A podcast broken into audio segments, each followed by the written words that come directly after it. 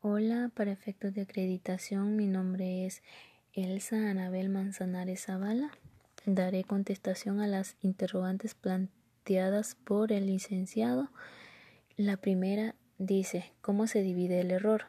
Primeramente vamos a entender por error aquel que consiste en creer que una cosa está constituida de ciertos elementos, pero en realidad está constituida por otros totalmente diferentes.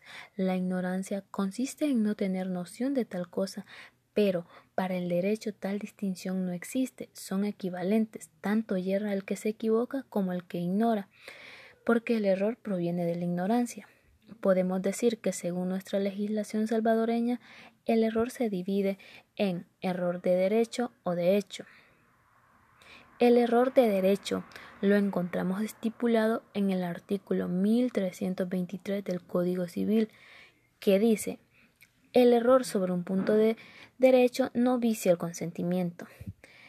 Según los postulados del Código francés, esta clase de error sí vicia el consentimiento. Tal acertado está basado en que el error de hecho invalida todo acto jurídico porque el interesado no prestaría su consentimiento de no incurrir en él, lo mismo puede arguirse del error de derecho, ya que quien consiente basado en la ignorancia o en un falso concepto de una norma jurídica, es posible que se evitaría hacerlo si lo conociera a plenitud.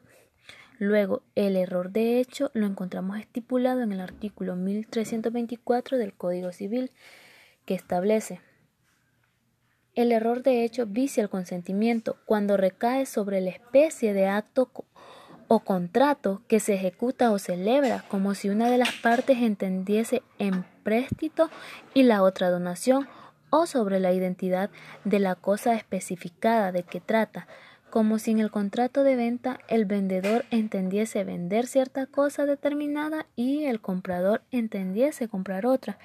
El error de hecho es de suma importancia porque pone en evidencia el conflicto entre el interés individual y el colectivo. El error de hecho, de acuerdo a la doctrina francesa, se clasifica en A. Error de obstáculo o error obstativo o destructivo. B. Error sustancial o determinante o dirimente. C. Error indiferente. La interrogante número 2 establece cuál de los vicios en su opinión es más común y cuál es el más importante. Desde mi punto de vista, el más común es el error, ya que mayormente las personas tienden a firmar algún tipo de contrato y en lo hablado uno entendió una cosa y el otro otra. Y son casos que he escuchado que les ha pasado a amigos, cercanos. Un ejemplo de ello, Juan Pérez realizó un contrato en el cual se le estaba vendiendo un carro 4x4 de marca Toyota. La empresa Didea entrega tal pedido y el momento de la entrega el carro era 4x4, pero no obstante de marca Honda. Hubo un malentendido por los vendedores ya que él creyó que la marca del carro era Honda y no Toyota y pues el contrato que se hizo fue con el de la marca Honda. De esta forma se establece en la sentencia 130 K 211 de la Cámara de lo Civil el sujeto se obliga partiendo de una creencia falsa o bien pretende crear, transmitir, modificar o extinguir derechos de sus obligaciones para que el error pueda ser un vicio de voluntad. Debe suponer en primer término que no tiene la gravedad suficiente para o para destruirla completamente. Esto es que no recae sobre la naturaleza del acto ni sobre la identidad de la cosa. Los errores que constituyen un obstáculo para la formación del acto se presentan cuando las partes no se ponen de acuerdo respecto a la naturaleza del contrato de tal manera que hacen sus respectivas manifestaciones de voluntad pensando que celebran contratos diferentes o bien que se refieren a cosas distintas y eso impide que se forme el consentimiento, ya que no existe manifestación de voluntad para el acto jurídico.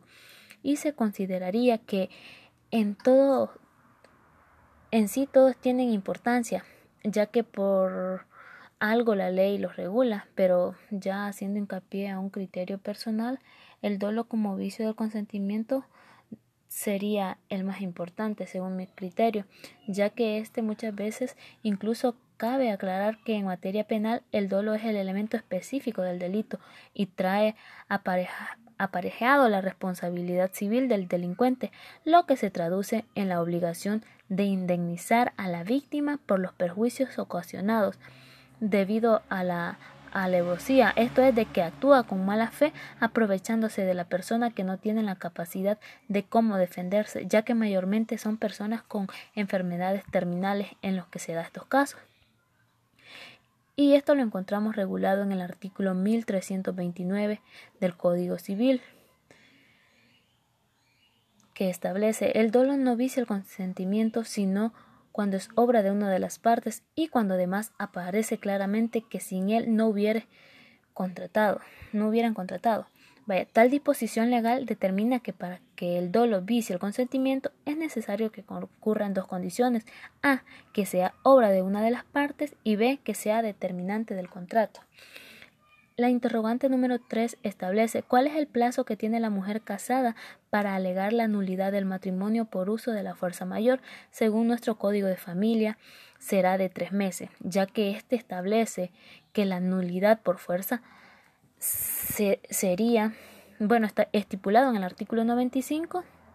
Dice, la nulidad del matrimonio contraído mediante el uso de la fuerza física o moral suficiente, ya sea que provenga del otro contrayente o de un tercero solo puede ser pedida por la víctima de la fuerza y se sanea por el transcurso de tres meses contados desde el día en que cese la fuerza. La interrogante número cuatro dice ¿El temor reverencial vicia o no el consentimiento? Según el Código Civil de El Salvador, podemos decir que no, ya que en su artículo 1327 establece que, en el inciso 2, que el temor reverencial, esto es, el solo temor de desagradar a las personas a quienes se debe sumisión y, respeto, no basta para viciar el consentimiento. Luego vamos por la interrogante 5 que establece que demos un caso de fuerza insuperable y cite bases legales. Bien, el artículo 43 eh, habla acerca de la fuerza insuperable, ya que establece, se llama fuerza mayor o caso fortuito, el imprevisto a que no es posible resistir como un naufragio, un terremoto, el apresamiento de enemigos, los actos de la autoridad ejercidos por un funcionario público, entre otros. Los ejemplos, uno es que Vaya, Ana cumple 15 años el día sábado 8 de agosto del 2019, a lo cual la familia decide hacerle una gran celebración con muchos invitados, pero su mamá, niña Karina, decide contratar los servicios de la pastelería Erika. Niña Karina hace un acuerdo con dicha pastelería donde se estipula que la pastelería Erika entregará el día 14 de agosto la cantidad de 15 pasteles grandes para formar una tarima de pasteles. La entrega se hará a las 8 de la mañana, pero el día sábado 8 de agosto de la madrugada, la pastelería Erika sufre una gran explotación debido a una fuga de gas, por lo cual se le hace imposible entregar tal pedido. Dicha pastelería se le hizo imposible cumplir con la entrega debido a, a una fuerza insuperable o mayor, como la podamos llamar. Otro ejemplo sería que el señor Pedro es dueño de un terreno que tiene un cauce de agua y éstas pasan al terreno de don Beto.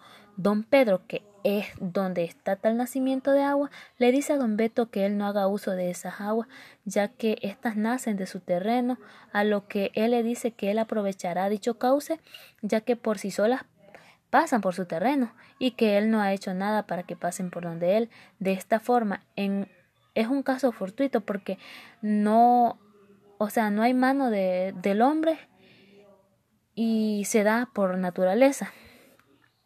Quiero decir, es un caso este insuperable debido a eso. Además de ello, lo encontramos estipulado en el artículo 834.